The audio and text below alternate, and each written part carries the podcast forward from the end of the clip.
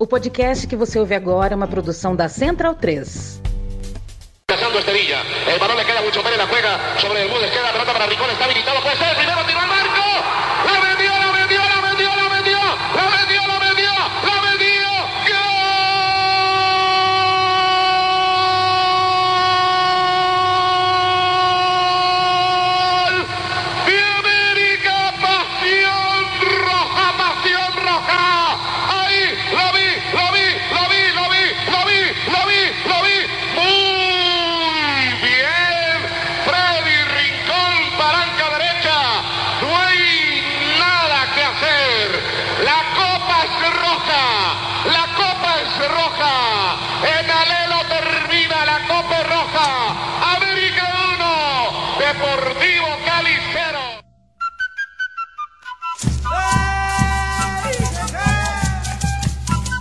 Senhoras e senhores do meu time de botão, eu me chamo Leandro Amin, muito bem-vindo, muito bem-vinda. É um prazer ter a sua companhia. Falo em meu nome e em nome de Paulo Júnior, que está do outro lado da linha via Embratel 0XX, que é o número da sua operadora 11. Foi o meu telefonema para ele, eu que moro no 82. Estou morando no DDD 82 e no DDD 30 graus. Paulo Júnior está debaixo de zero, quase em São Paulo, eu no calor do cão. É assim, o Brasilzão é grande pra cacete, quantos ah, climas não cabem nesse país. A gente começou o meu time de botão de hoje, que é sobre o Rincon, ouvindo o gol do Rincon em jogo decisivo do América contra o Deportivo Cali pelo Campeonato Colombiano de 1992, aquela narração com o tempero, com o tom, com a euforia que a gente gosta. Dale, Paulo Júnior. Dari Leandro e a mim, um abraço para quem acompanha o meu time de botão. Pois é, chegou o dia, o momento de falar desse gigantesco jogador, Fred Eusébio Rincon Valência, que morreu há pouco, né? Morreu nesse abril de 2022, morreu numa noite de Deportivo Cali Corinthians. Que ironia, né? Que coisa. E a gente vai. Começou ouvindo um gol de campeonato local, mas como uma homenagem ao início da carreira do Rincon lá na Colômbia, porque a partir de agora o programa vai tratar de um Rincon em competições internacionais, né? Um Rincon Sudamérica, um cara que cujo talento não ficou só para Colômbia. Ainda bem, a gente teve a chance de ver muitas e muitas vezes o Rincon jogar na nossa frente, da grade, da arquibancada, aqui pertinho. Foi um prazer ver o Rincon jogar bola. É, ô Paulo, eu tô estreando minha mesa nova aqui de trabalho. É, aí me lembrei, é, queria saber se você já encontrou a, o ou a profissional que vai remodelar o teu ambiente de trabalho aí. Você foi atrás disso mesmo ou não? Não, Não, né? Tá, porque faz bem, viu? Eu mudei, mudei as coisas aqui do lugar onde eu tô. Tô, tô, tô até mais, é, fiquei até um centímetro mais alto, acho que até a coluna deu uma desenvergada, assim. É bom, viu? Muito boa a mesa que eu comprei aqui. É um pouco apertada, mas eu pedi pequena mesmo.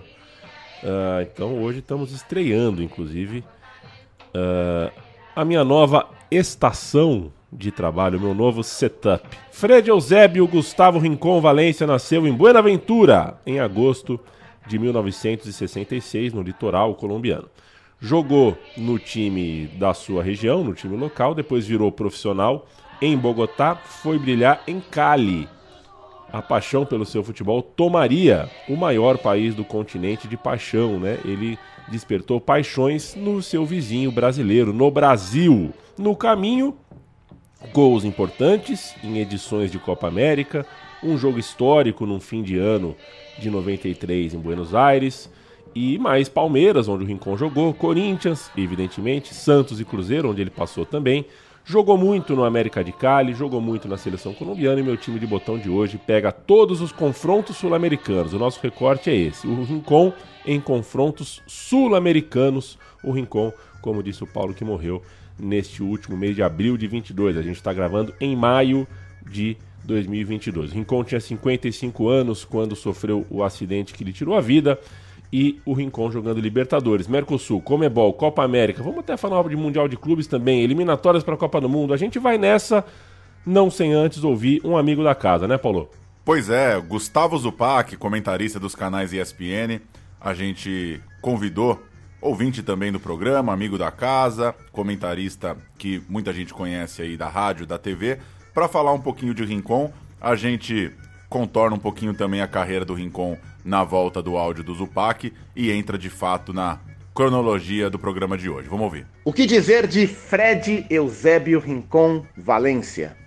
Eu, Gustavo Zupac, posso dizer que fui apaixonado por Fred Rincon. E acho que quando a gente é criança, quando a gente é adolescente, a gente nutre paixão, né, por alguns jogadores de futebol. E eu me apaixonei pelo Rincon, dentre outras tantas paixões, algumas veladas. Era um jogador especial, era uma figura imponente no futebol. É, muito porque ele reunia quatro virtudes raras, na minha visão: a técnica, a força, a inteligência e a liderança. É raro a gente ver jogadores assim. E a gente voltar no tempo, o momento em que ele chega no Palmeiras era um momento especial, em 94, né? Um momento em que os clubes de São Paulo, especialmente, começavam a contratar camisas 10 sul-americanos, né? Eu não me lembro muito a ordem cronológica, mas era o São Paulo que trazia o Sierra, o São Paulo que trazia o Matossas, Palmeiras que trazia o Rincon, o primeiro negro, né, desse trio de 10 que chegaram ao futebol paulista imponente na força física, elegante na maneira de jogar, com muita vitalidade.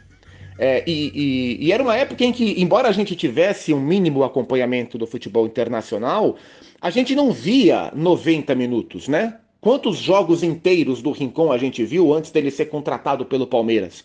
Me arrisco dizer que as Copas, a Copa de 90, é, e alguns poucos jogos de eliminatórias, né? E é claro que fica marcado o jogo de 93 contra a Argentina no Monumental de Núñez. Aliás, gravo este depoimento em Buenos Aires. Aqui estou para Boca Juniors e Corinthians, na mesma cidade em que Fred Rincon fez o que fez contra a Argentina.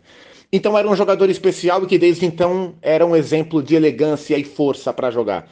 Mas é inegável que foi no Corinthians que ele viveu a sua grande forma. Ele chega em 97 para salvar o time do rebaixamento, mas depois que o Vanderlei o coloca em 98 como um volante, eu acho que ele, ele desenvolve esses quatro pilares que eu falei de maneira mais inquestionável, né? Então, como volante, a técnica dele faz muita diferença, porque volantes craques são volantes craques, né?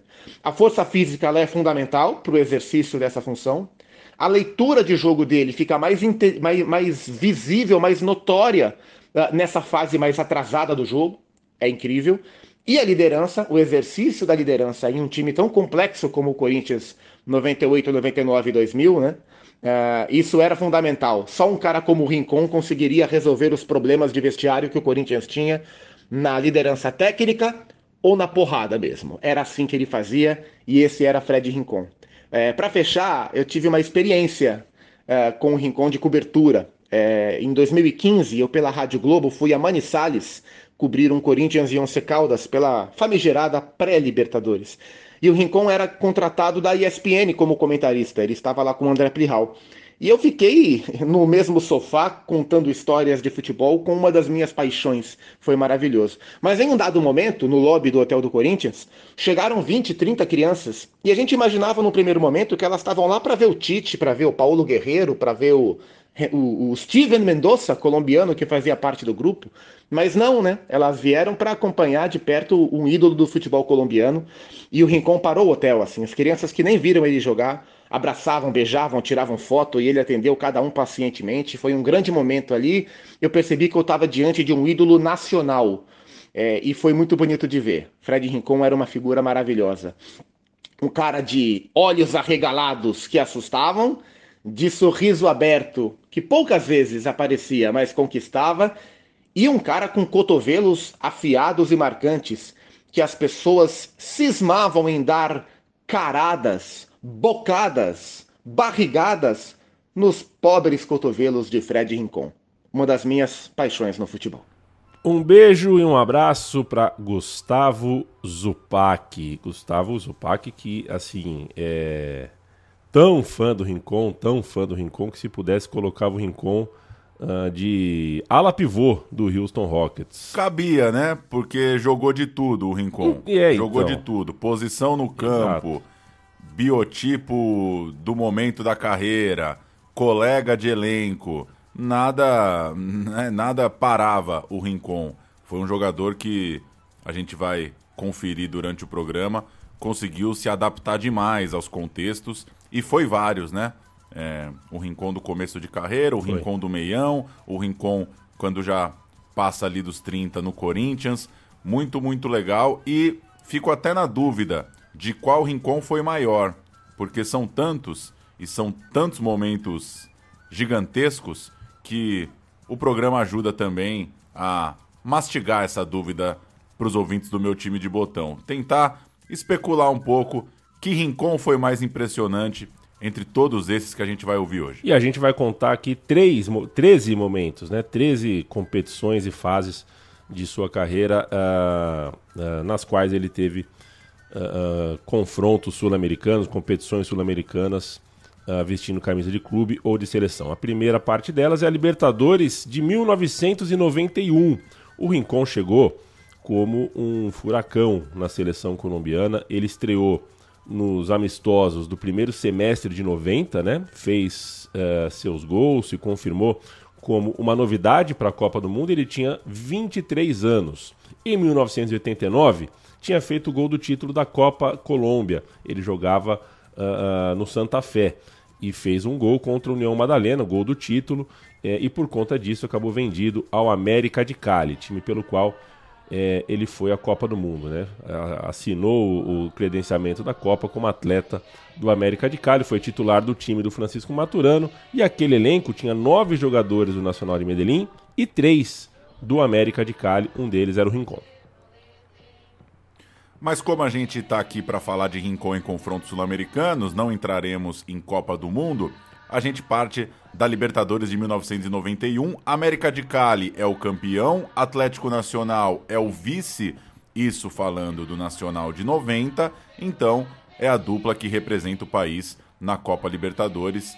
Tempos em que a Libertadores tinha só dois representantes por nação. E o time do Rincon fez a melhor campanha de toda a primeira fase, 11 pontos 5 vitórias e um empate, 11 pontos, porque, claro, a vitória ainda valia 2 pontos à época. O time do Rincon, o América, ganhou duas vezes do rival local, duas vezes do Esporte Marítimo de Caracas e teve um empatezinho 1 um a 1 um, visitando o União Atlético Tátira lá na Venezuela, uma campanha irretocável, não tem, não tem o que falar, atropelou todo mundo, cinco vitórias e só um empate, mas com um detalhe importante, e aí acho que já é a primeira grande curiosidade desse programa, talvez para quem não conhece essa história. Os times da Colômbia foram impedidos de jogar em seu país, uma punição considerada severa à época, punição essa da Comebol, porque no ano anterior o Vasco perdeu um jogo para o Atlético Nacional e reclamou do contexto, reclamou de ameaças do cartel local ao árbitro uruguaio Juan Cardelino, reclamou também que o próprio elenco sofreu com intimidações, tinha gente armada beirando ali o vestiário em Medellín. E o Vasco denunciou que soldados, esses soldados armados, tinham ido ao treino, tinham ido ao vestiário do jogo e estavam, de certa forma, intimidando o time carioca. A Comebol aceitou a denúncia do Vasco, o jogo foi remarcado pela Comebol e o Vasco perdeu de novo.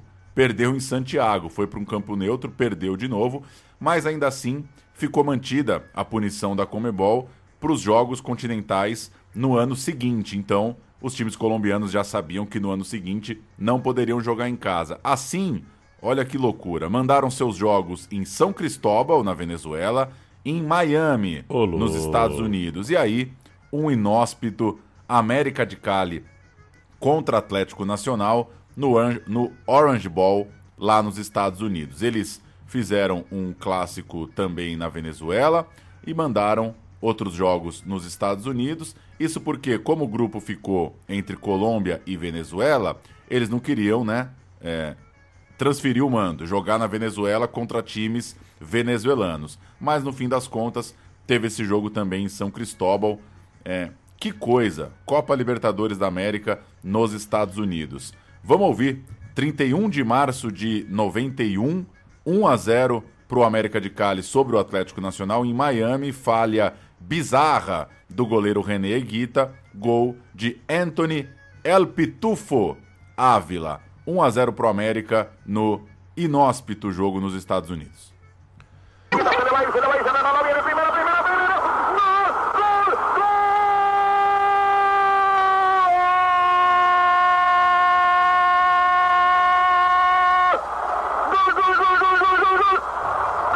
¡Qué gol más raro!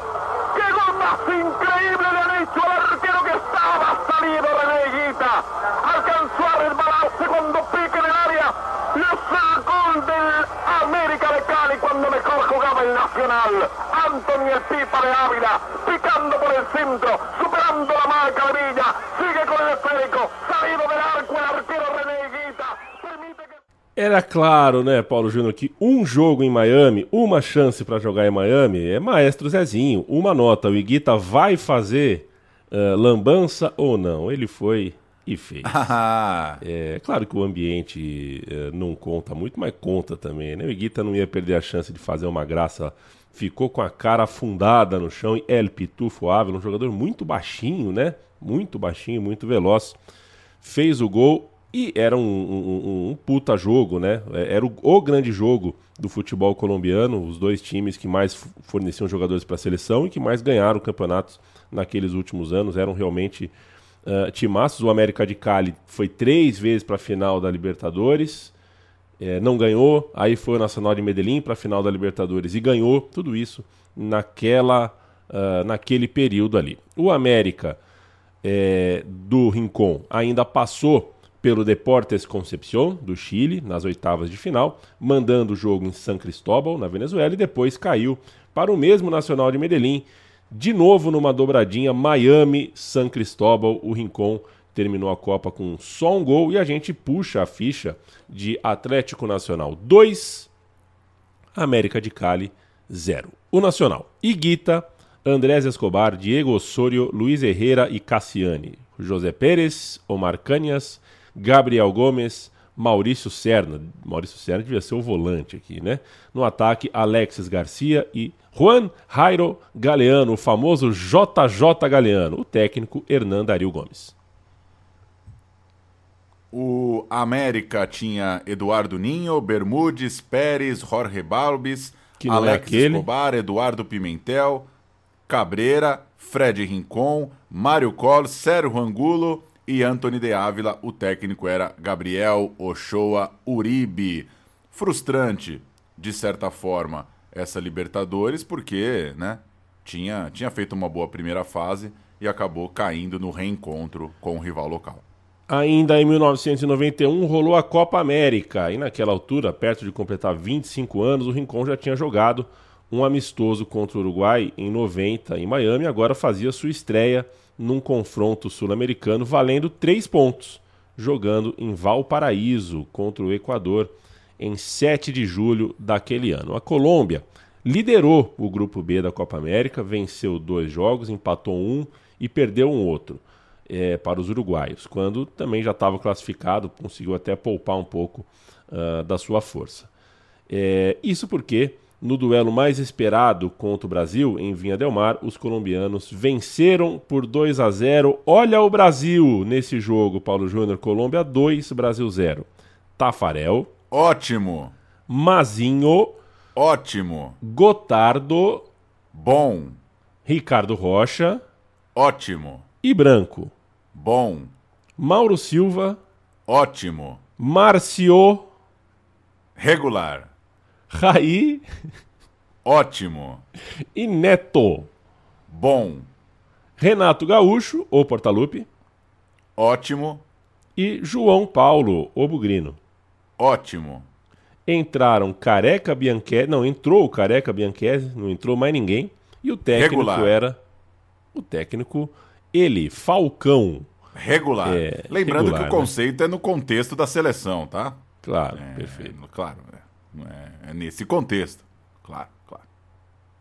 Eu canto a Colômbia, a Colômbia Canta então da a Colômbia. Copa América de 91, René Guita, Herrera, Luiz Carlos Pereira, Andrés Escobar, Diego Osório, Leonel Álvares, Bernardo Redim, Fred Rincon, Valderrama, Anthony de Ávila e Arnoldo Iguarã. Entrou Alex Garcia, o técnico era o Luiz Augusto Garcia, Anthony de Ávila, parceiro de Rincon no América, que a gente falou há pouco, abriu o placar. O Iguarã do Milionários fez o 2 a 0. Boa vitória colombiana sobre o time que o Falcão tentava armar no pós-Copa de 90 da seleção brasileira. Vamos ouvir? O primeiro gol, a Colômbia ganhou do Brasil nessa primeira fase de Copa América 91. Por la izquierda viene a cruzarlo Rocha. Está medio del área. Escobar. La para. ¡Gol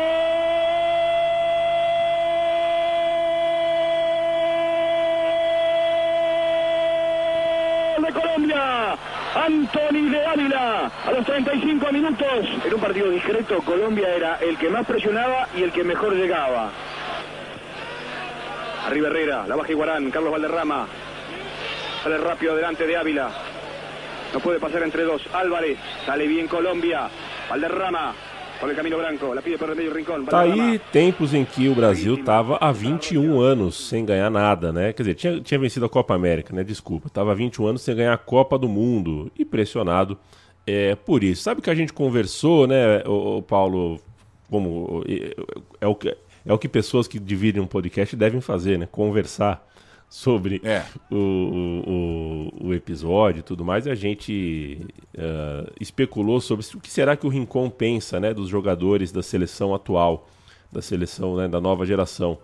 E não resistiu a um Google, viu? Você põe um Google em espanhol ali, vai buscar, acha nota aqui de 10 anos atrás, de 15 anos atrás. E sabia que o Rincon e o Remes Rodrigues não se, não se dão bem, não se, der, não se davam bem. É, e recentemente rolou uma, uma.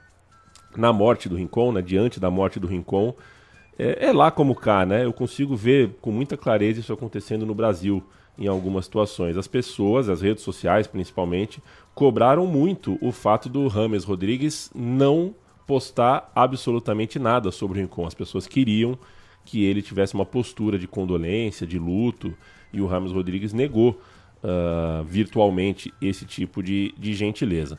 Na história, uh, uh, o Rincon sempre foi falastrão, né? O Rincon, depois que para de jogar, vira técnico, começa a ser um comentarista, é convidado para TV, para rádio aqui e ali. É, costuma dizer, entre outras coisas, que o Rames Rodrigues não é, uh, embora seja um grande jogador, não é um craque porque falta para ele algo como falta coração, falta sentimento. Ali o Rincon achava o, Rames Rodrigues um jogador frio e o Rames Rodrigues, por sua vez, é, certa, né, em certo, certa entrevista, uma dessas entrevistas sinceronas, perguntou quem é o melhor jogador do, da história da Colômbia. O Rames Rodrigues respondeu: Eu mesmo.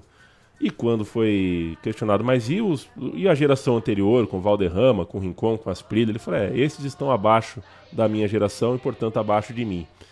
E isso pegou muito mal.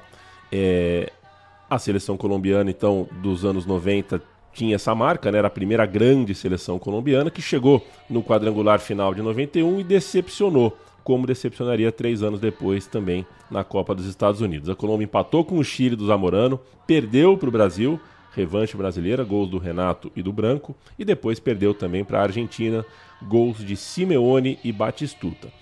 O título ficou com a Argentina, do Alf Basile, foi a Copa América do Batistuta, do Batigol, time do Goicoechea, do Basualdo, do Astrada, do El Pássaro Canidia e tantas outras feras.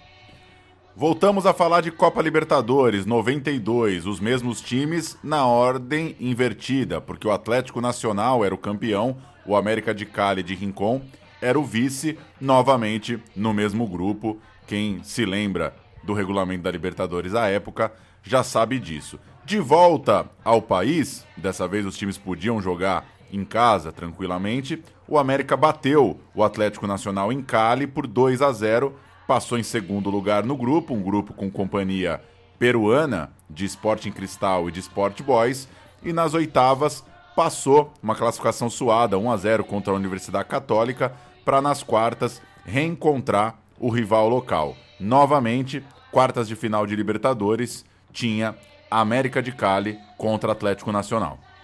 O Rincon garantiu 1 a 0 no Atanásio Girador. Quando você escreve isso, Paulo, no roteiro, o garantiu é que o gol foi dele, né? É, Não foi que ele pegou a bola e falou, ó, acabou o jogo. Não foi o gol dele. não é que saiu o gol e ele subiu lá e, e- e foi no cartório e registrou papel timbrado, não.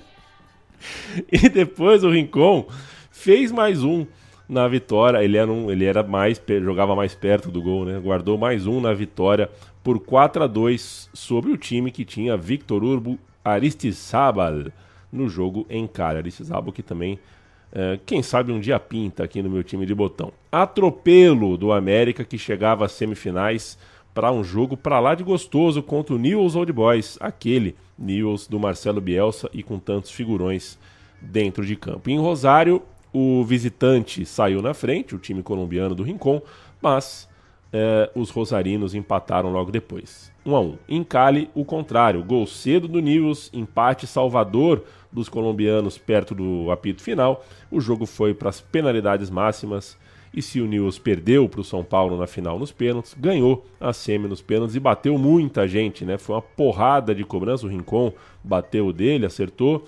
É, dois erros para cada lado e a classificação argentina aconteceu na cobrança 13, quando o Maturana, que já tinha guardado seu pênalti nas cinco iniciais, foi bater de novo e aí perdeu. Drama, drama dos maiores. O Newell's Old Boys se classificou e seria o vice-campeão da América, pois perderia para o nosso São Paulo de Tele Santana. Vamos ouvir o pênalti cobrado pelo Rincon nessa disputa agônica de pênalti.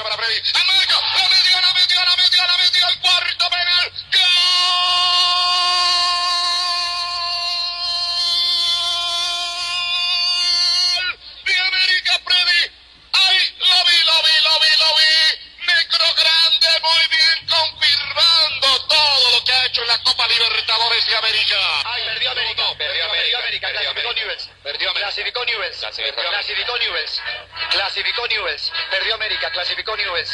Perdió América. Clasificó Newells. Increíble. Perdió América. Tapó Clasificó. Newells. Oiga, es el único que tapó Scoponi. No. Ah, el No, de. Bermúdez y el de, el de Maturana. Perdió América. Fechando a trinca de Copa Libertadores pelo atuando pelo futebol colombiano, né, atuando pelo América de Cali, a gente chega a Libertadores de 93, mesmo filme, mesma dupla, mas agora numa chave brasileira. O Rincon, aos 26 anos, jogava aqui no Brasil pela primeira vez na carreira. Mal sabia ele que a história correria demais aqui pelo território brasileiro. O América começou tomando 3 a 0 do Atlético Nacional, mas se recuperou, ganhou duas seguidas do Flamengo, lá e aqui. E no Maracanã, uma atuação de gala do Rincon. Nilson abriu o placar para o Flamengo e o time colombiano virou com Jorge da Silva, com Javier Ferreira e com ele, Fred Rincon.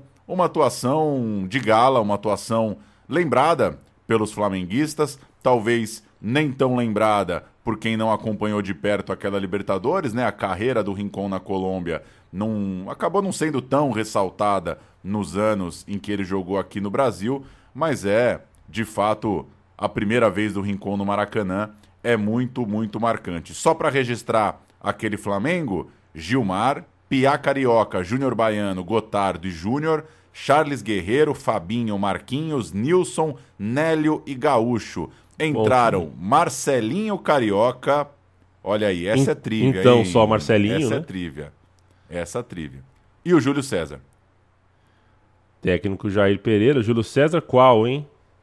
Essa é boa também, né? Não Essa deve é ser o não deve ser o anterior, né? O Júlio deve ser um novo Júlio César.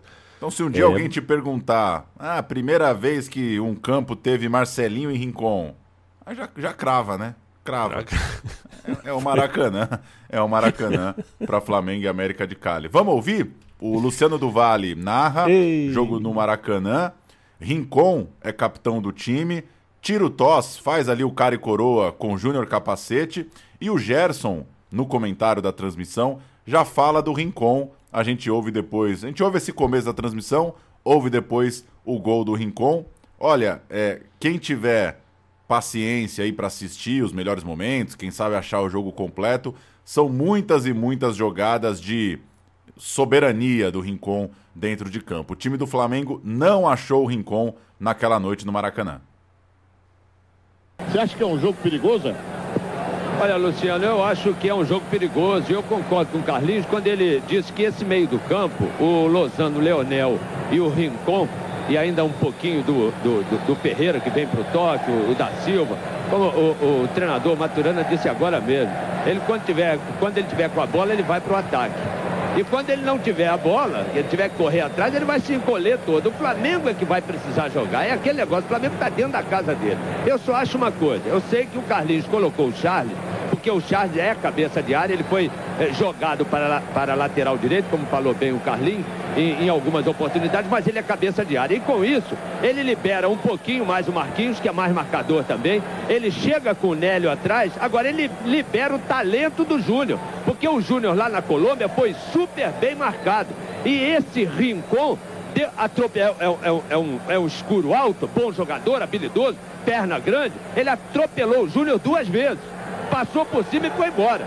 Então deixa o Júnior um pouco mais liberado para armar as jogadas para frente. Agora, o meu medo é o seguinte, já que esse meio do campo do América de Cali é habilidoso e é bom, como diz o treinador. É liso, Ferreira, é liso, Ferreira. E Rincon, Rincon, Rincon, Rincon. E de novo ele. Gol do América. Ele lutou contra três. Ele contra três e faz o terceiro gol do América. Rincon. Aliás, eram quatro. Três para o América de Cali, um para o Flamengo, ele Coimbra. É, aconteceu, Luciano, realmente você viu bem. Três jogadores travaram o chute dele, que já seria perigosíssimo e já poderia sair gol naquele primeiro chute. E depois foi tirar um jogador do Flamengo, que eu não sei quem foi, depois o Gerson me vê aí no vídeo tempo. Foi tirar, deu uma, foi tirar de meia bicicleta, pegou no bico da chuteira dele, a bola caiu direitinha na, na, na no jeito pro Rincon virar de pé esquerdo e fazer o terceiro gol. Genial, Luciano do Vale, saudosíssimo Luciano do Vale. A gente tem o meu time de botão, episódio só sobre o Luciano do Vale, eh, o narrador e também o empresário e também o técnico de futebol de Master, né?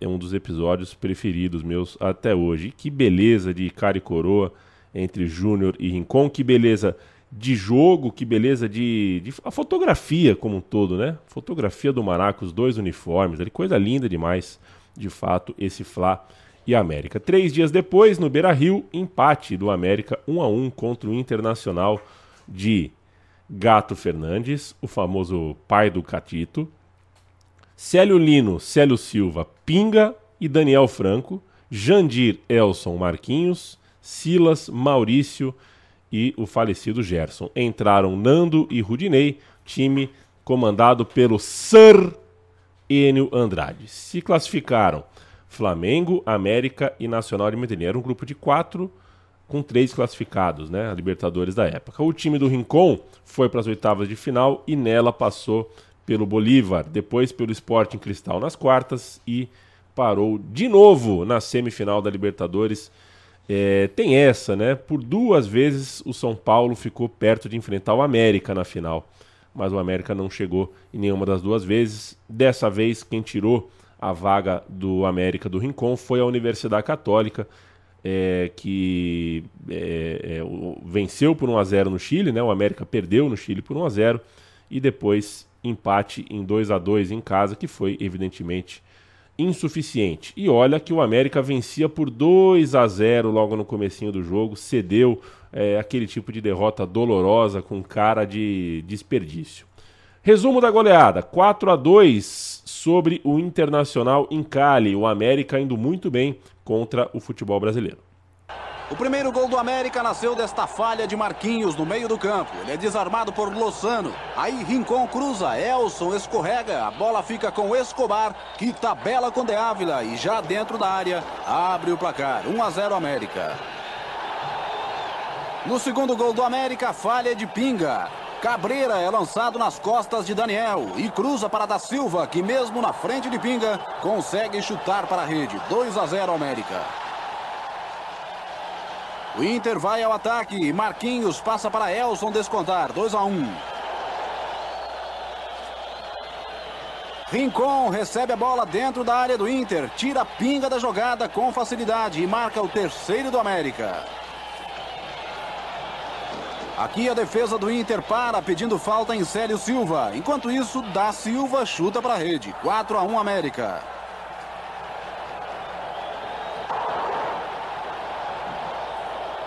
O Inter ainda marca mais um. Marquinhos lança Caico, que invade a área e passa para Rudinei, que chuta forte para a rede. 4 a 2 América. Placar final do jogo. Ô, Paulo, antes da gente falar de Copa América de 93, só uma observação, né? É, eu não lembro se a gente tinha essa percepção na época, quando o Rincon veio jogar no futebol brasileiro, de que ele já tinha a idade que tinha, né? A impressão que dá é que ele chegou. A gente tem essa ideia de que o jogador chega mais jovem, né? Estamos falando aqui de um cara de 25, 26, 27 anos e ainda jogando em território doméstico. Acho isso muito interessante. Pois é, ele é meia-meia, então ele já estava quase nos 30 na Copa de 94, já tinha ali seus 28 ali. É um pouco mais velho do que a gente está acostumado nas transferências hoje. Copa América de 93, ano cheio de seleção, véspera de Copa, mais Copa América, Colômbia teve dois amistosos contra o Chile, teve um amistoso contra a Venezuela e tinha uma Copa América agora jogada no Equador. O time do Maturana muda em relação ao que a gente cantou de dois anos atrás. Agora tem uma turma mais jovem. Tem o Córdoba, o goleiro de 23 anos. Tem o Aristizábal com 21 na frente. Tem o Lozano também com 21.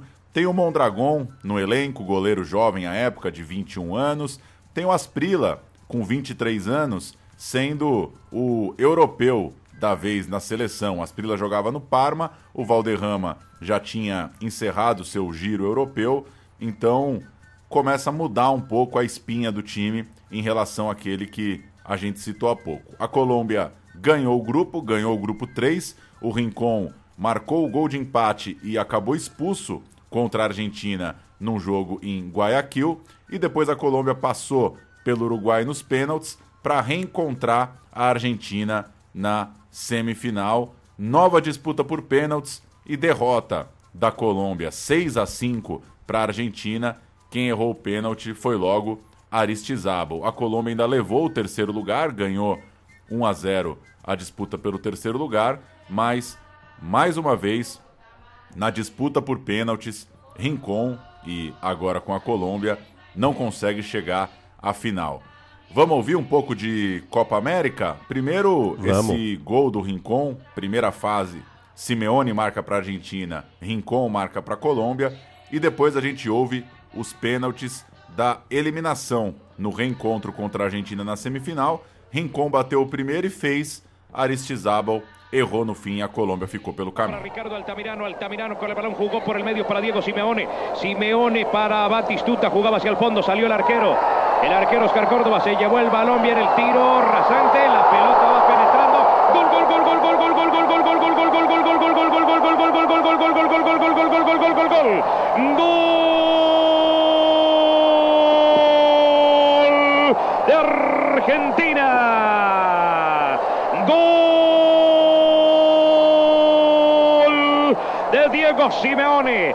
Primeros dos minutos del partido. Arriba está Argentina sobre Colombia. Dos minutos. Uno para Argentina, cero para Colombia. El tren Valencia con el balón la juega el tren Valencia. Va de nuevo el compromiso por intermedio de Gabriel Barrabás Gómez dejando para el tren Valencia. Ubicó el pase para Freddy Rincón. Viene el impacto de Freddy Rincón.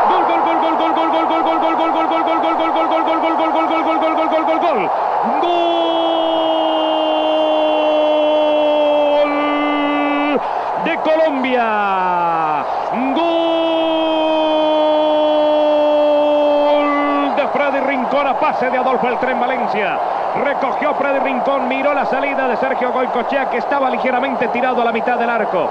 Miró entre el palo y el arquero y allá metió un soberbio tiro que para que el balón se meta a la red. Y este...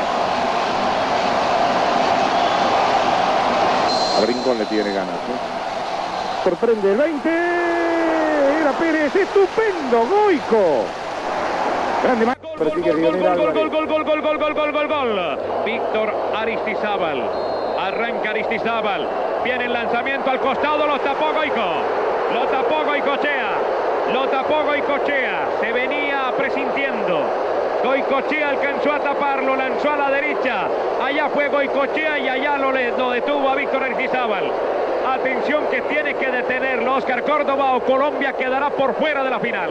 Sí, señor. Habíamos previsto, ahora aquí ven la respuesta rápida que debe tener el equipo argentino. Debe ser Borelli. Sí, Borelli. Borelli.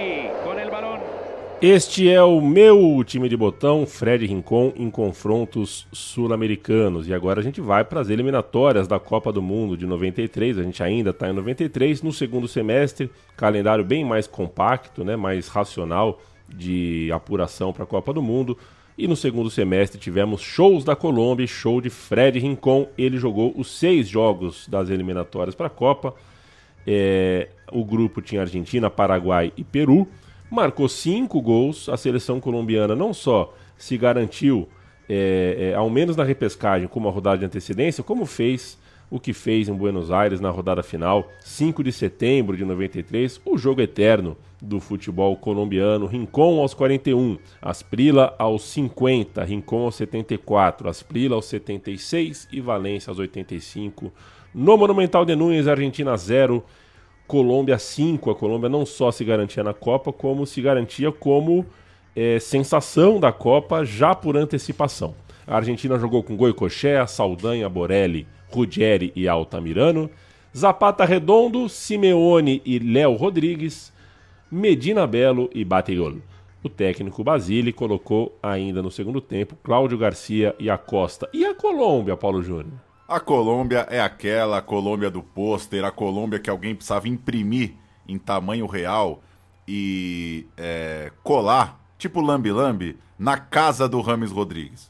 É, é, forrar a casa dele com o lambi-lambi desse 11. Córdoba, Herrera, Pereira, Mendonça, Pérez, Álvares, Gabriel, Jaime Gomes, Valderrama, Rincon, Asprila e Valência. Técnico Sir Francisco Maturana. Vamos ouvir os cinco gols na narração colombiana de William Vinasco. Maravilhosa narração, maravilhosa transmissão e lindo, lindo jogo. Agora, a época da, né, do, do falecimento do Rincon, muita gente lembrou do gol que ele marcou na Copa do Mundo de 90, né? Como sendo ali o, o gol mais comemorado da Colômbia, né? E provavelmente foi mesmo. Mas assistir esses cinco gols aqui na sequência é um negócio de maluco também. Claro, eliminatórias é diferente, né? É, competir para ir à Copa é uma coisa diferente do que jogar a Copa de fato. Mas que, tem que uma, bonito. Tem uma magia, que, né? Que sensação. Pois é, que loucura rever isso. Sí, Colombia. Sí,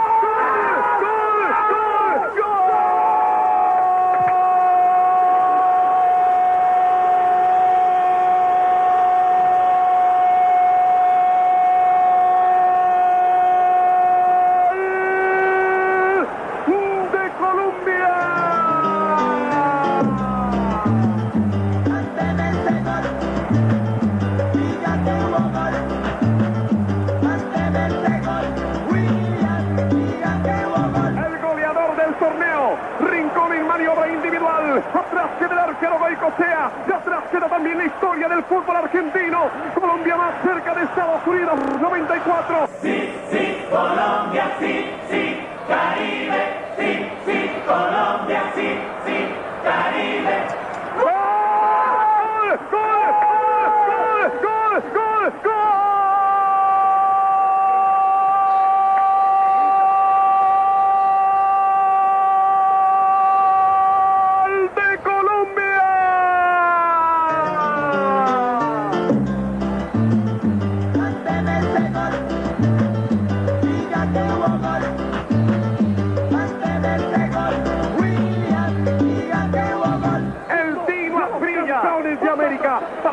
mostrarles el fútbol en esta transmisión que llega al mundo entero, que se juega en nuestra nación. y clasifica directo al Campeonato Mundial. Olvídense de lo demás. Empiecen a celebrar en Colombia. 30 minutos del segundo tiempo. Pueden sacar el aguardiente que ataca a Colombia. El Tino, el Tino, vamos al cuarto, el Tino, increíble, increíble, increíble. ¡Gol! ¡Gol!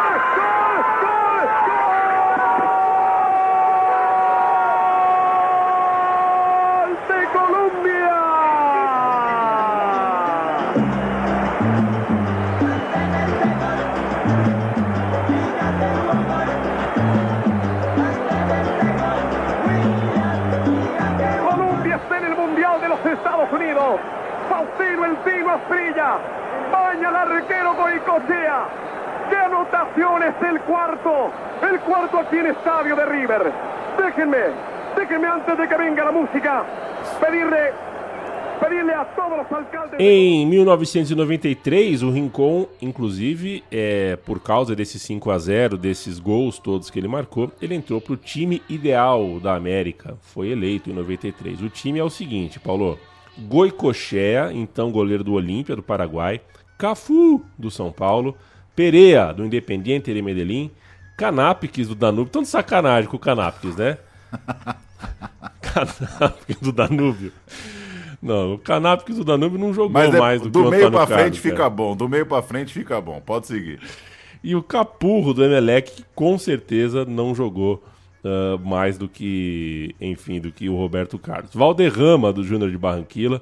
Álvares do América de Cali, bate, batia muito e jogador muito. Um Simeone colombiano. Maradona do Newells. É, isso é, aí é iconoclastia mesmo, né?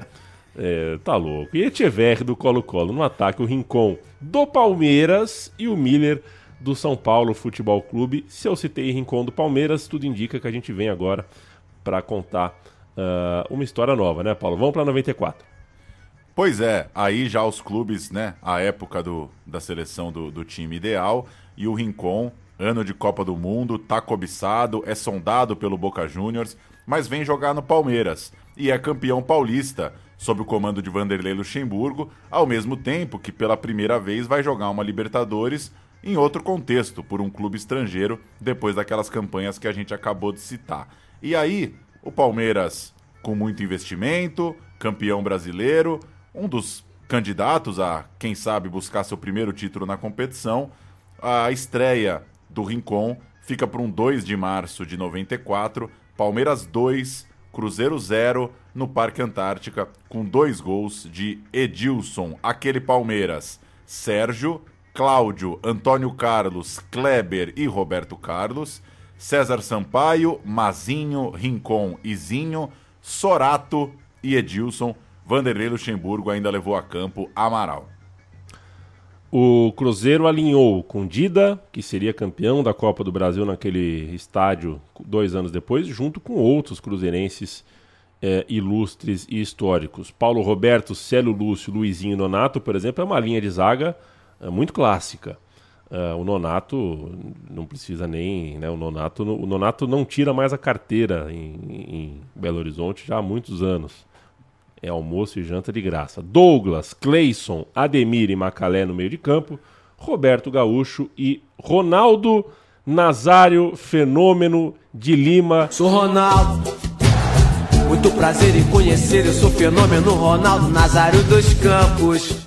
Com a camisa 9, ele que acertou a trave do Palmeiras logo aos 5, 10 minutinhos de jogo. O técnico, de novo, ele, Sir Enio Andrade, que também colocou em campo o Rogério.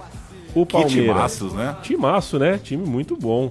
É, os dois, né? Assim, que, que chegada do Rincon ao futebol brasileiro. né? Pois é, esse Cruzeiro, pra mim, mais, mais habilitado do que o que ganhou, né?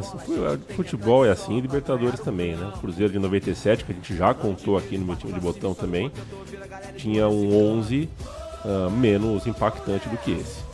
O Palmeiras do Rincon passou no terceiro lugar do grupo, com Vélez, que seria o campeão líder, e o Cruzeiro em segundo. O Boca foi eliminado, era um grupo que juntava Brasil e Argentina, né? Grupo muito difícil. Rincon ainda marcou um gol na derrota do Palmeiras para o Cruzeiro no Mineirão, mas o mata-mata seria casca grossa, grossíssima, depois de dois encontros adiados em eliminações com o América de Cali. Dessa vez o Rincon encontraria o São Paulo com status de bicampeão não só da Libertadores como do mundo. Um confronto muito, muito complicado, Pauleta. Jogo de ida no Pacaembu, 27 de abril de 94, terminou 0 a 0. O Palmeiras tinha um ataque diferente desse que a gente falou há pouco do jogo contra o Cruzeiro. Jogaram Edmundo e Evair. O Edilson começou no banco, então o time jogava Rinconzinho, Edmundo e Evair. O Capetinha perdeu o lugar diante dessa escalação que o Luxemburgo pensou para o jogo de mata-mata. E para ter uma ideia dos 26 jogadores em campo, do, né? Os caras que entraram, inclusive no segundo tempo, metade jogou Copa do Mundo. É um confronto muito, muito pesado esse Palmeiras e São Paulo. A gente vai ouvir as escalações na transmissão da Globo, comandada por Oliveira Andrade. Quem canta os times são os repórteres Roberto Tomé de um lado, Mauro Naves do outro, escalam essas verdadeiras seleções de Palmeiras e São Paulo para a ida do mata-mata da Libertadores de 94.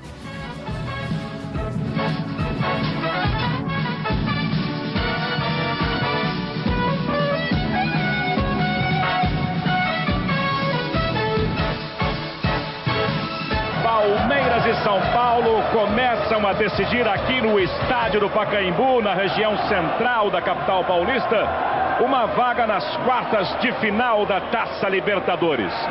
4 Kleber, meia dúzia Roberto Carlos. 5 César Sampaio, 8 Mazinho, 10 Rincon, 11 Zinho. No ataque, 7 Edmundo, 9 Evaíro. Técnico Vanderlei Luxemburgo. 8 para Cafu, 4 para Júnior Baiano, 13 para Gilmar e 6 para André, lateral esquerdo. Meio campo, 5 Doriva, 14 Axel, 21 Jameli e 10 Leonardo. No ataque, 11 para Euler e Ed Mauro Garcia. Vão se posicionando os jogadores de Palmeiras e São Paulo. Um grande duelo também entre essas duas maravilhosas torcidas. Aí o trabalho do lateral esquerdo, André. Milhões de treinadores, cada um já escalou a seleção. O verde e o amarelo são as cores que a gente pinta no coração.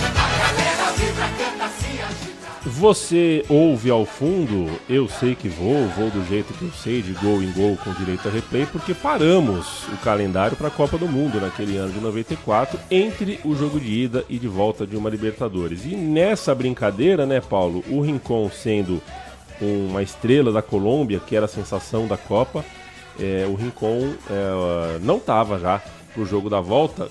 Tem reportagem da Folha de São Paulo, que data de 18 de junho de 94, portanto, logo depois da abertura da Copa do Mundo, em que o Rincon fala o seguinte: Para o Palmeiras, eu não volto mais. Tenho problemas com a torcida. Não gostei da forma como me trataram. Foi muita pressão. O passe do Rincon pertencia a Parmalat, que estava tentando negociá-lo com o futebol da Espanha, da Itália e também de Portugal. O Rincon é, achou que as críticas que faziam a ele no Palmeiras não tinham fundamento e ele termina falando: se eu não joguei tudo que eu sabia, como é que eu fiz 11 gols? Essa era a pergunta do Rincon, que no fim das contas passou um semestre no Palmeiras nessa época, porque na Copa do Mundo não voltou mais para o Brasil. Pois é, e não tem volta para o Rincon, então jogo no Morumbi para depois da Copa do Mundo, em 24 de julho, já tem um Rincon fechado com o Napoli e o negócio com o time italiano, você citou, ele já vinha sendo especulado durante a Copa e após a eliminação da Colômbia, o desejo do Rincon já era ir para a Europa, o Napoli acabou sendo o destino. É, acaba durando pouco, então, a primeira passagem do Rincon aqui pelo futebol brasileiro, dá um semestre no Parque Antártica, não, não ficou nem tempo de fazer o jogo de volta, em que o São Paulo eliminaria o Palmeiras e seguiria rumo a mais uma final continental. Partiu para a Itália, o Rincon. Foi pênalti, né? São Paulo e Vélez Sarsfield. Foi pênalti. Foi pênalti, né? foi pênalti. Foi, foi pênalti, né? Tiraram o tri do São Paulo. Foi, quer dizer, vai saber o que ia acontecer no jogo, mas foi pênalti. Rincon jogou uma temporada inteira no Napoli, onde fez 28 jogos pela Série A, pelo Calcio, e depois passou pelo Real Madrid também uma temporada lá, virando o primeiro colombiano a disputar a Champions League, mas ele não guarda propriamente grandes lembranças desse tempo uh, de Real Madrid. Enquanto isso acontecia, Nápoles e Real Madrid, teve a Copa América de 1995, disputada no Uruguai. Lembro com muito carinho dessa Copa América, férias escolares trincando, invernaço, festa junina, foi gostoso demais. Essa Copa América eu vi quase tudo. Meu grande ídolo em campo, né, o Edmundo jogando tal. No Uruguai, o Rincon fez o gol da Colômbia na vitória sobre o Equador. Mas depois a seleção, que era treinada pelo Hernan Darío Bolillo Gomes, terminou, é, tomou 3 a 0 do Brasil No fechamento do grupo, o time do Zagallo tinha vários conhecidos do Fred e Rincon, né, como o André Cruz, que era zagueiro do Napoli, o Roberto Carlos, o Sampaio e o Edmundo, ex-colegas de Palmeiras, além dos algozes tricolores Leonardo e Juninho, que até então era só Juninho mesmo, Paulo. No mata-mata da Copa América, o Rincon marcou de novo, é, um empate que depois o- a Colômbia passou pelo Paraguai nos pênaltis, mas o time colombiano caiu para os donos da casa, caiu para o Uruguai no centenário. Mais uma vez, parava numa semifinal, deu tempo de ser terceiro lugar, 4 a 1 para cima dos Estados Unidos, jogo em Maldonado, teve gol do Rincon. Vamos ouvir, golzinho do Rincon num num baixo astral danado, né? Dá pra ver por esse vídeo que quem quer jogar disputa de terceiro lugar na Copa América, né? Imagina a frustração novamente eh, não conseguindo chegar numa final internacional, mas a Colômbia atropelou os Estados Unidos e saiu com o bronze. Vamos ouvir, gol de Rincon. Y Batistuta tienen los mismos cuatro goles. Se repetiría. No hay fuera de lugar. La tiene Freddy Rincón. Cañonazo al palo, qué cañonazo. Otra vez. Gol. Resolviendo la segunda, qué cañonazo sacó en el primero. Impresionante. La dejó en el poste. Le quedó el rebote y dijo, a ver si suavecito la meto. Y sí, ya la metió para el 4 por 1. Decíamos, el cuarto tanto está.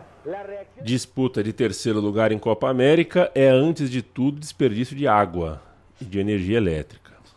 Ainda naquele ano E de, de 95... tecido, né? Porque hoje em dia tecido. cortam o meião, né? O jogador mais, decidiu que não dá mais pra jogar de meião, né? É, então, corta corta, corta a- aquela parte de baixo do meião também.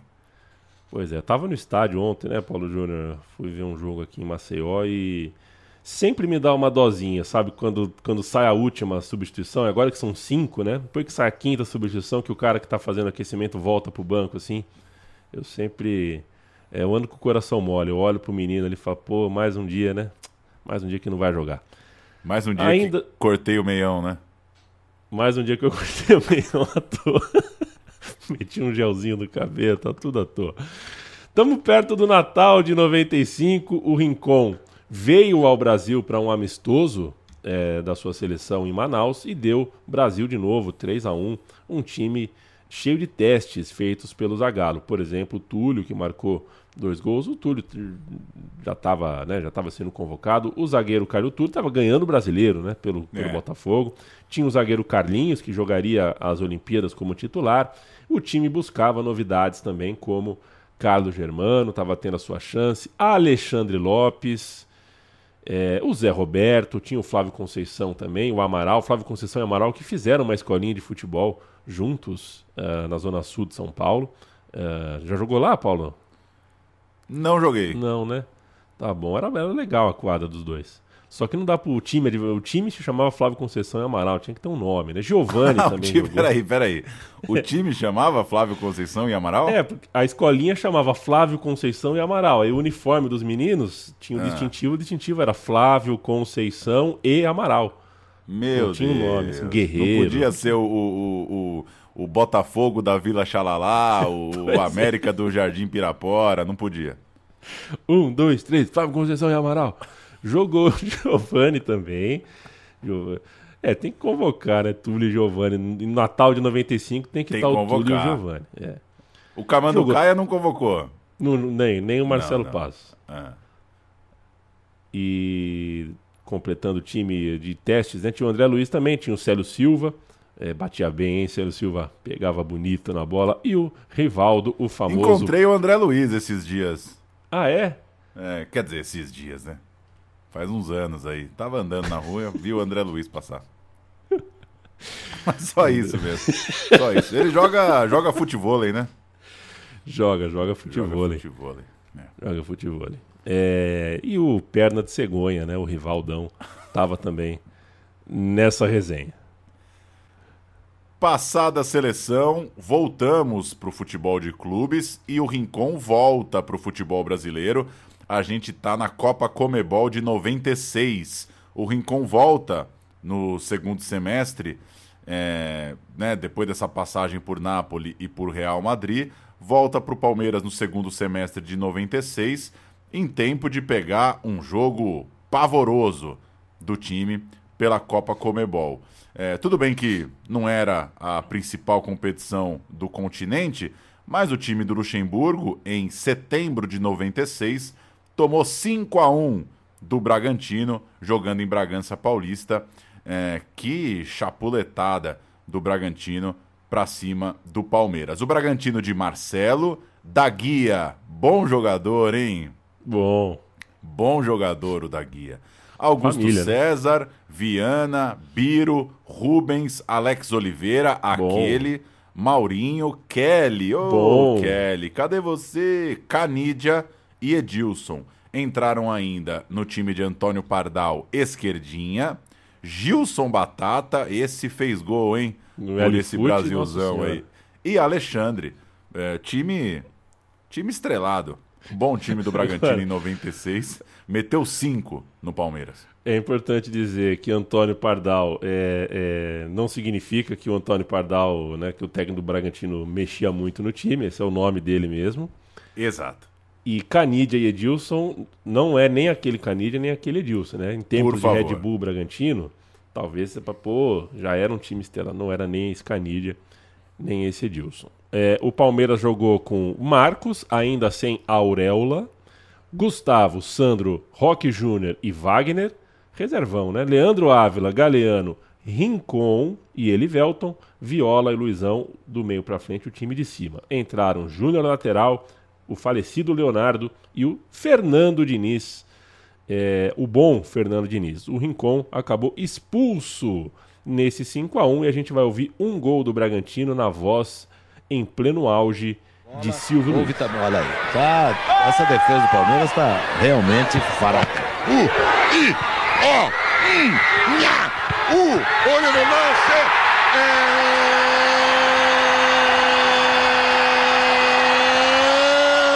do Bragantino. Confira comigo no replay. Foi, foi, foi, foi, foi, foi, foi, foi ele. Alex, o craque da camisa número 10. Eram jogados redondos 18 minutos do segundo tempo. Teve esse time, né, cara? Rincon, Viola e Luizão. Teve. E, e urge, né, Paulo, o meu time de botão, grandes jogos apitados pelo Silvio Luiz. Também.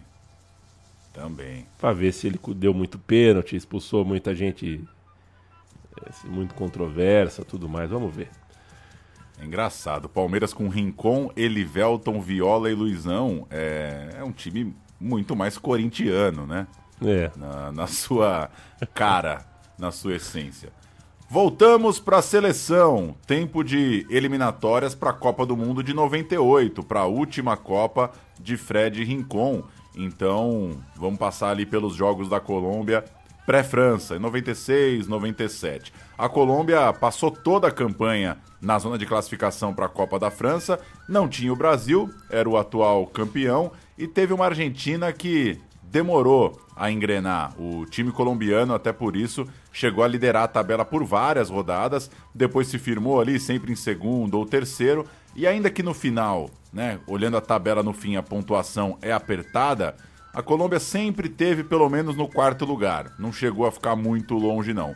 No fim, as eliminatórias terminaram assim: Argentina 30, Paraguai 29, Colômbia 28, Chile 25. O Peru, que ficou fora, 25 também. Então, não abriu tanta vantagem para Chile e Peru, mas ficou também coladinho com Paraguai e Argentina.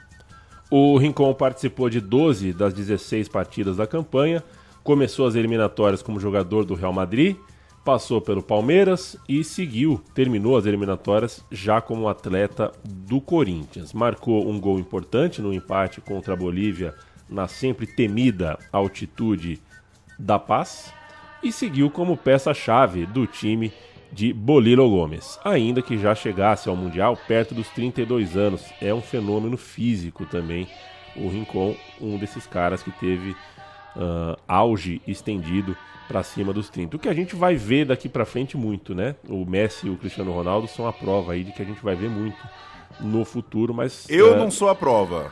Eu não sou a prova. É, eu também não. Eu também Os não. 30 melhores jogos da minha vida foram todos é, Antes dos antes dos 30. É, com certeza.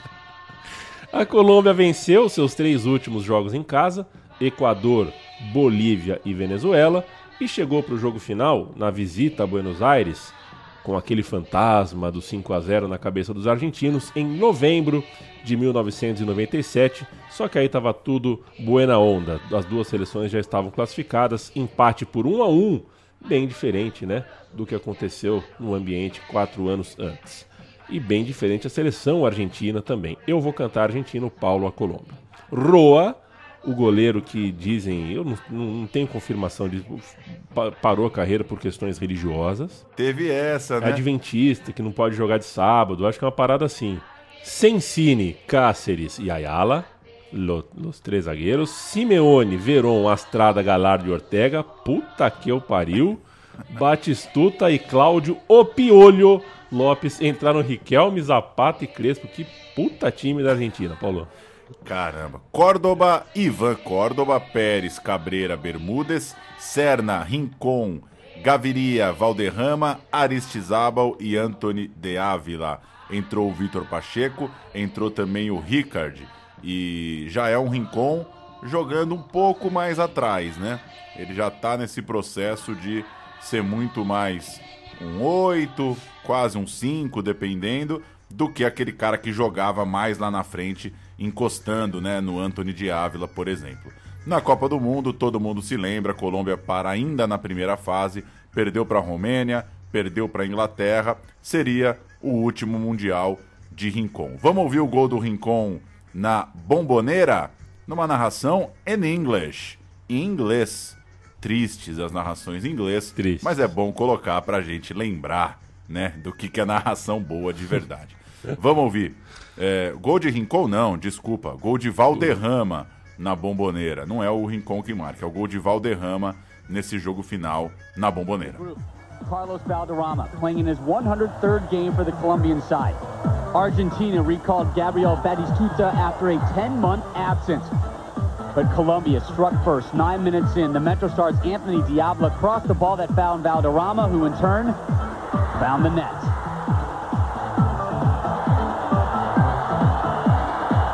LP Bay, just to the side of the keeper, 1-0 Colombia.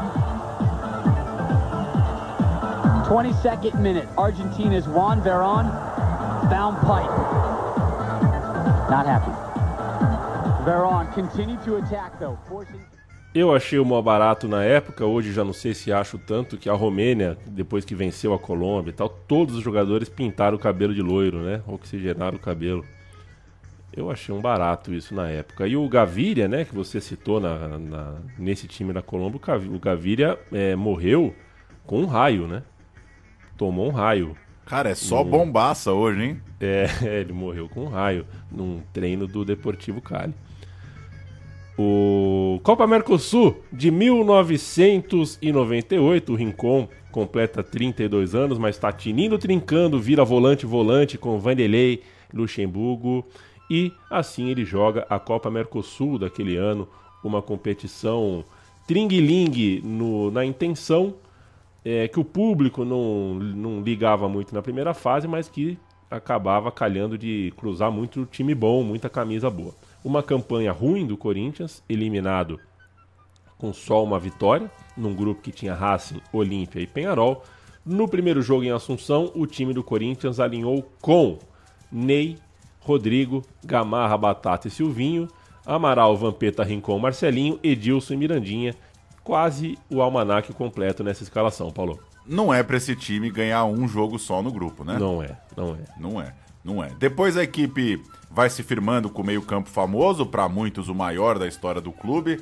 É um time, o que você cantou agora, mas sem Amaral e com Ricardinho na meia. Mas olha que curioso, com esse quarteto titular, esse quarteto famoso, perdeu pro Olímpia e pro Racing em casa. Então, os primeiros jogos internacionais de Vampeta, Rincon, Marcelinho, Ricardinho foram derrotas bem frustrantes, né? Perder competição sul-americana, jogando em casa, né? Você espera que o time vai conseguir se impor e não estava rolando, pelo menos nesse momento de Copa Mercosul. No final do ano, o time seria campeão brasileiro, esse time encaixaria, como a gente se lembra muito bem.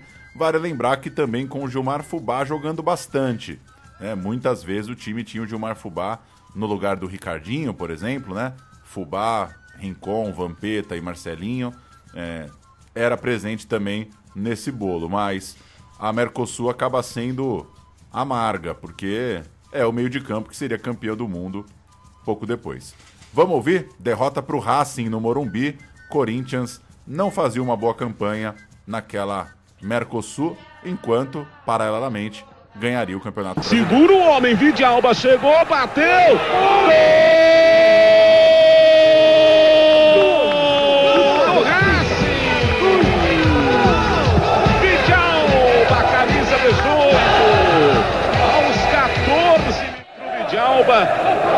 sai pra cima dele, o Batata ainda tenta o corte por baixo. Edilson na área. Marcelinho tá chegando lá do outro lado. O jogo atrás é com o Silvinho. Ricardinho. Tá valendo, boa condição, Silvinho. Corinthians vai empatar. Edilson, olha o! Gol!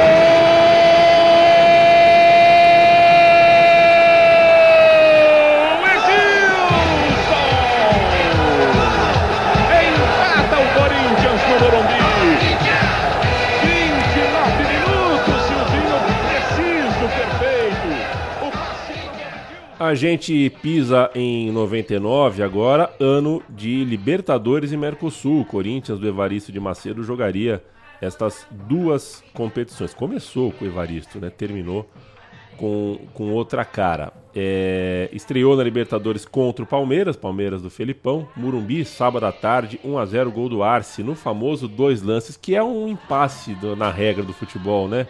O dois lances dentro da área é tipo ninguém achou uma coisa melhor pra fazer, mas não, não tá certo aquilo, né? E outra, e mas é nessa época, posso estar falando besteira, ainda precisava rolar a bola, né? Isso, precisava rolar a bola. Aí mudou, né? Aí você agora só pisar, né? Só pisar, só o contato. Mas é uma. Fica uma Mas acabou também a falta dois lances, né? Eu, é, então. é- Ah, não, dentro é- da área ainda tem, desculpa. Recuar, tem que ter. recuo ainda é, né? Sim, exato. É, mas eu, enfim, é, ninguém respeita a distância. É o tipo de regra que você não consegue pôr em prática. Então é complicado. Ali o Palmeiras ganhou, gol do Arce.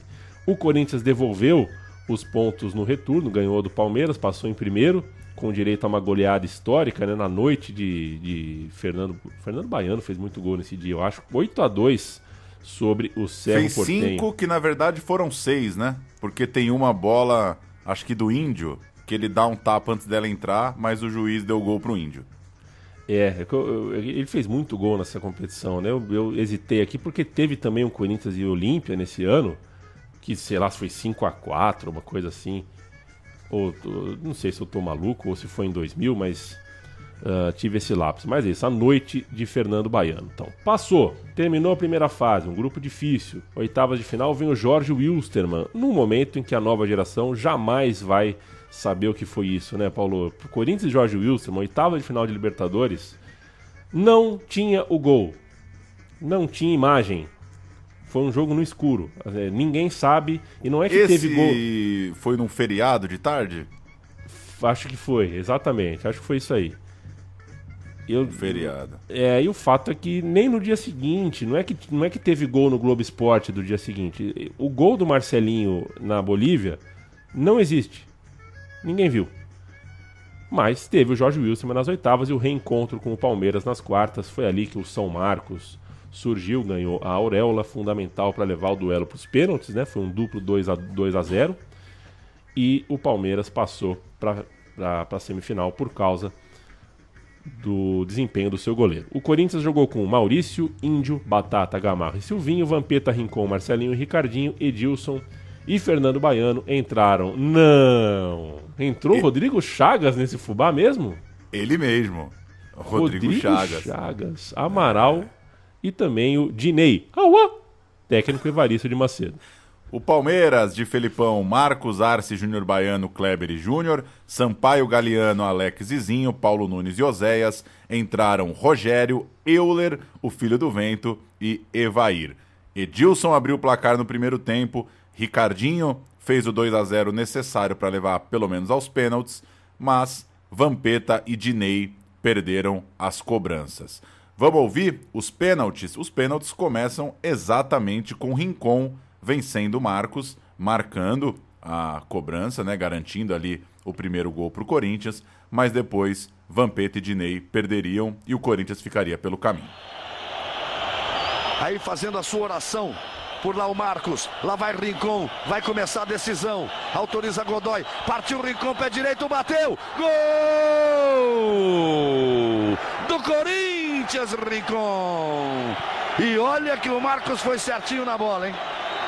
Ele foi certinho na bola, veja por trás do gol. Quase que ele toca ali com a mão direita na bola. Foi bem cobrado o pênalti, mas ele foi certinho na bola. Um para o Corinthians, zero para o Palmeiras. Veio a Copa Mercosul no segundo semestre, o Corinthians agora com Oswaldo de Oliveira, o Peixinho, um pupilo de Vanderlei Luxemburgo, e nova frustração internacional para o Coringão, time que seria bicampeão brasileiro também naquele semestre. Contra o São Lourenço, derrota por 2 a 1 em Buenos Aires, outra derrota por 2 a 1 no Pacaembu. Ótimo jogo esse Corinthians e São Lourenço no Pacaembu. É, e acho que, se eu não estou enganado, gol do Rincon. O time ficava pelo caminho em outubro, mas seria campeão nacional de novo em dezembro. O Rincon ergue a taça do Mundial de Clubes em janeiro e deixa o clube ainda ali no início de 2000, voltando para a Folha de São Paulo, né, Paulo Júnior? Em 2 de fevereiro, quando tem o anúncio de que o Rincon troca o Corinthians pelo Santos e a diferença era de 80 mil dólares a mais de salário por mês, ou seja, bastante coisa, é, o Rincon pressionou o Corinthians, que a apuração da Folha diz o seguinte: a Folha apurou que o Santos fez uma proposta a Rincon é, 66,6% maior, ou seja, dois terços maior em relação ao acordo que ele tinha com o Corinthians, e o contrato, é, o pré-contrato foi assinado horas antes da final do Mundial de Clubes da FIFA em 14 de janeiro. Se o Rincon fez isso mesmo, assinou um contrato com o Santos horas antes de jogar a final do Mundial de Clubes, na qual ele era o capitão, é, eu tenho que pensar um pouco é, porque eu não acho nada correto, não acho nada saudável, mas enfim, é o que a Folha apurou, é o que a Folha diz que ele fez.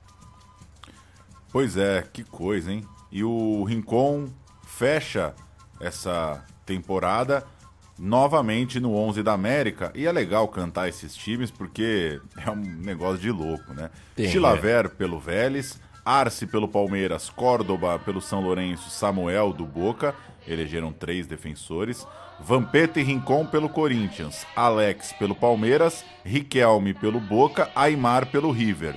Ronaldinho pelo Grêmio e Saviola pelo River. Eita, É. nós.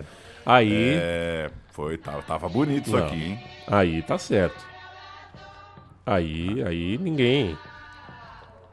Aí ninguém questiona. É, vamos para 2000, Pauleta. A gente já falou um pouquinho do Mundial de Clubes. O Rincon ganha com o Corinthians, faz aquele gol importantíssimo é, que classifica o Corinthians para a final, né? Mas isso é campeonato mundial. A gente está falando aqui só sobre as competições sul-americanas e tem eliminatória de Copa. Pois é, último giro do Rincon com a seleção colombiana. Ele joga o ano de 2000 no Santos e faz pelas eliminatórias para a Copa do Mundo seus últimos jogos pela seleção colombiana. Fez quatro partidas em 2000, fez um último jogo pela seleção em junho de 2001.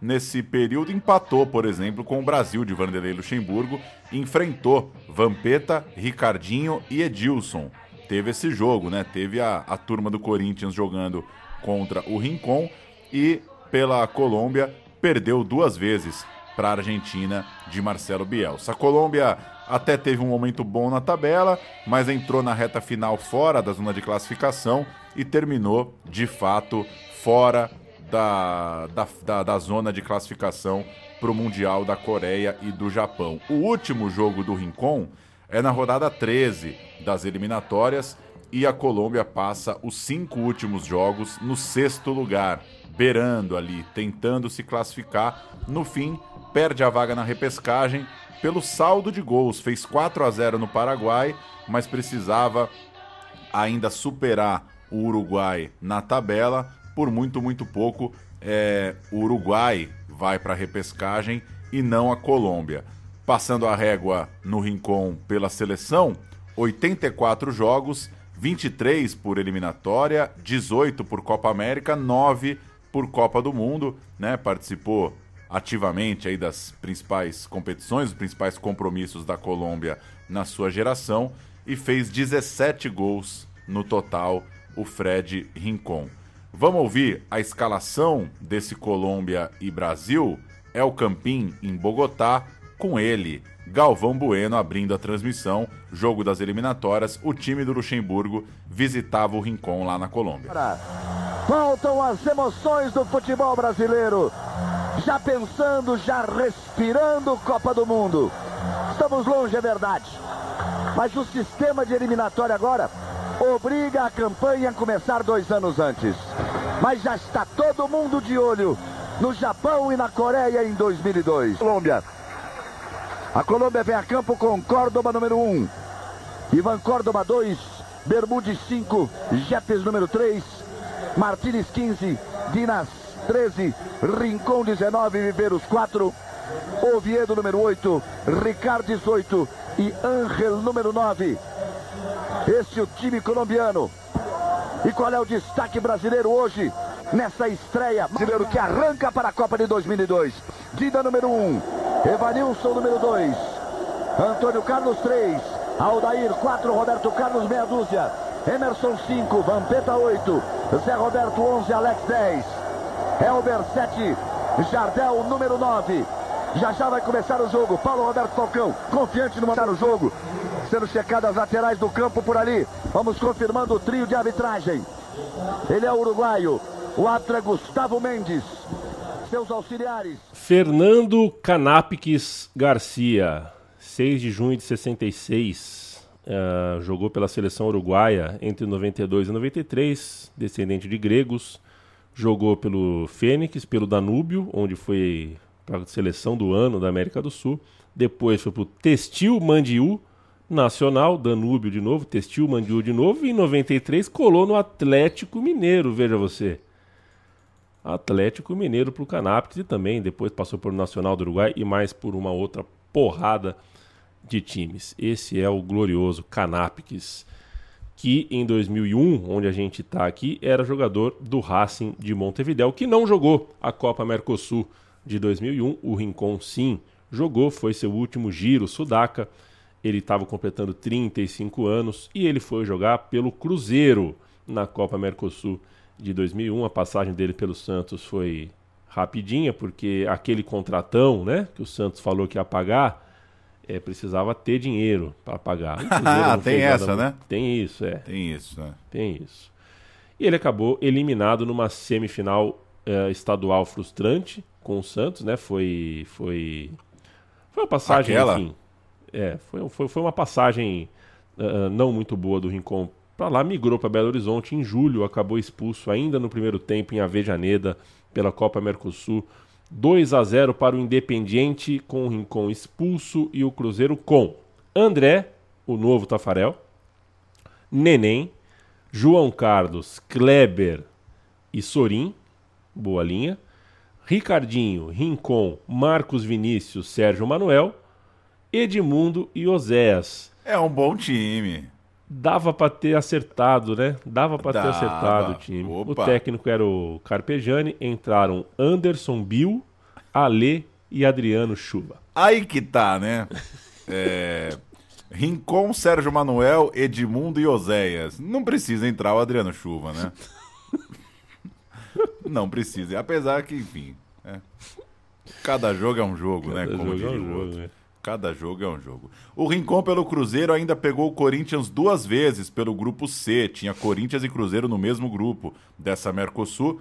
Perdeu no Mineirão, ganhou no Paquembu. O Cruzeiro fez 4 a 2 na última rodada, mas o Corinthians já estava classificado, o Cruzeiro já estava eliminado, então foi uma goleada inútil. Saiu dos pés de Jorge Wagner, de Leonardo e de Jussier. O técnico a essa altura já era o Marco Aurélio, estava encaminhando ali uma temporada melancólica do, do time mineiro. O Cruzeiro foi só 21 colocado no Campeonato Brasileiro e o Rincon acabou deixando o elenco quando deixou de ser relacionado, não entrou num acordo, num bom clima com o treinador. Tinha sido mutado já pela diretoria por ter três expulsões muito rapidamente. Na chegada do Rincon ali, ele é expulso três vezes. E aí o, o clima para ele no Cruzeiro não fica muito favorável. Vamos ouvir um jogo em que o Edmundo tem um gol anulado e o Rincon sai falando no microfone é, em ética, em criticar os companheiros. O Rincon sempre falou muito, sempre, é, é, ao menos internamente, né? Sempre teve essa postura de ser um líder de vestiário, um cara que cobra, um cara que cobra que os caras treinem, que os caras sejam profissionais, que os caras não fiquem de palhaçada. E nessa saída de campo do Rincon, dá para perceber um pouco o tom do colombiano. Claro que já num climão de fim de carreira, né? Vamos ouvir. O Cruzeiro ainda diminui com Edmundo, mas o juiz Carlos Eugênio Simon dá impedimento de Sorim para desespero de Edmundo, da torcida que está cada vez mais desconfiada de um time de estrelas que não consegue ganhar e dá sinais de entrar em crise. É, para mim falar para você, eu acho que é uma coisa muito desagradável e falta de ética. Né? Por que, Rincon? É falta de ética, porque você não vai falar mais do companheiro de trabalho. O resultado do jogo deixou as duas equipes em situação oposta, pelo menos na Copa Mercosul. Enquanto o Cruzeiro ainda não venceu, o Corinthians ficou bem mais perto da classificação, em boa parte graças ao talento de Ricardinho. Este é o Rincon, que jogava muito e também falava bastante e falou até o fim uh, de sua vida de, de, futebol, né? Trabalhou como comentarista na, na, na, na Colômbia, antes disso tentou ser técnico e guarda uma mágoa, porque o América... É, e é essa coisa de ética, né? Que ele, a gente acabou de ouvir ele falar. Ele, ele cita que o América deu uma palavra para ele, que ele voltaria como técnico, as coisas não se cumpriram. Ele, ele foi treinar o Milionários e, e ele tinha essa mágoa com o clube onde brilhou tanto como jogador. O Rincon ficou dois anos parado depois disso, retornou ao Corinthians em 2004, época em que o Vampeta tinha o cabelo samurai. E o Rincon já estava para fazer 38 anos. Mas Tava ainda não falava, não, não existia esse termo cabelo samurai, existia? Não, é que hoje tem o coque samurai, né? O que o, Rincon, o que o Vampeta tinha feito, ele tinha raspado o cabelo só na parte de cima, deixado só o só o Elia Júnior aqui. só, só. Lembra disso? Lembrei.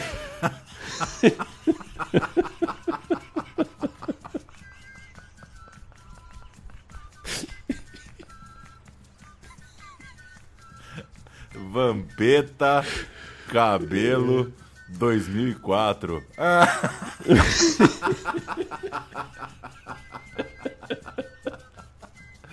Pô, lembrei. ai, ai. Ele deixou.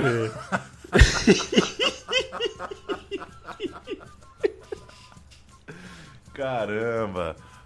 Puta, ele meteu, é tipo, é o, é o cascão do Ronaldo na volta inteira, né? Isso. É, é só Por deixar. Que loucura, cara. Tinha esquecido disso. Tinha esquecido. ai, ai, muito bom. É, o Coringão. O Coringão de 2004 tava naquela ressaca dos tempos áureos, né? Trazer o Rincon com 38, o Vampeta já de palhaçada também. É, Corinthians estava de ressaca, uma ressaca compreensível. Ele acabou, o Rincon, afastado do, do- do- pelo Tite, né? Olha só, pelo o Tite era o técnico do time, é, perdeu espaço e acabou então anunciando que encerraria de fato a carreira naquele ano, prometeu e cumpriu. Pois é, o Rincon terminou a carreira, portanto, com três títulos locais na Colômbia, ganhou aquela Copa pelo Santa Fé, que a gente falou lá no comecinho, e os dois campeonatos pelo América de Cali, naquela fase ali de disputa de Libertadores pelo clube colombiano. Ganhou o Paulistão pelo Palmeiras, ganhou o Paulistão, dois brasileiros e o Mundial pelo Corinthians. Falamos, falamos, falamos dessas competições e é, nosso ouvinte já sabia, claro, Rincon não chegou, né? Não, não jogou nenhuma final de Libertadores, passou sempre muito perto e com a Colômbia também não conseguiu é, voos maiores, como em algum momento poderia ter se imaginado. Que coisa, que lembrança desse 2004. E que loucura é a carreira, né? Longa carreira de técnico, né? Tite. Que coisa, quase 20 anos depois, o cara vai É. para a segunda Copa dele. Quem apostaria naqueles treinos de Parque São Jorge em 2004, né? E que Deus ponha a mão nas escolhas do Tite e também, se o Tite escolher mal, que a FIFA dê mais três vagas, mais cinco vagas, mais oito vagas. A FIFA podia, a gente podia levar 50 jogadores, por que não? Né? Se pode levar 20, 20, quem leva 23 leva 26, quem leva 26 leva 30. Quem leva 30 leva 25. Eu tô putaço com essa mudança, Pauleta. Putaço. É, É. 26 cara pra Copa é, é muito buffet. E é muito cinco buffet. mudanças. Cinco mudanças, sabe? É, não dá não, é muita coisa. gente. Tem que ter, tem que ser raro. Tem que ser difícil mesmo, tem que quebrar a cabeça. Mas enfim, isso sou eu falando, né? Isso é você. Paulo Júnior, esse é o meu time de botão. Este foi o meu time de botão. Eu fui Leandro e a mim. Um beijo pra você, viu? Eu fui Paulo Júnior, viva Fred Rincon, um dos jogadores favoritos da casa, com certeza absoluta. Foi muito bom ver o Rincon jogar bola, fomos felizes e fica esse programa para repassar a carreira desse gênio do futebol. Central 3 funciona com financiamento coletivo em apoia.se barra Central 3. É uma produtora independente, ela precisa de recursos, por isso a gente faz esse pedido para você. Caso você goste da nossa companhia, passou aqui mais uma hora e pouco com a gente, faça essa lembrança. Beijo para vocês, visitem nossa cozinha em central3.com.br, uma porrada de outros podcasts e procure os episódios antigos do meu time de botão, porque é, eles ah, não envelhecem. Quer dizer, eles envelhecem, mas eles não ficam ah, datados por isso. É sempre bom visitar o futebol velho, o futebol de ontem. Um beijo para vocês.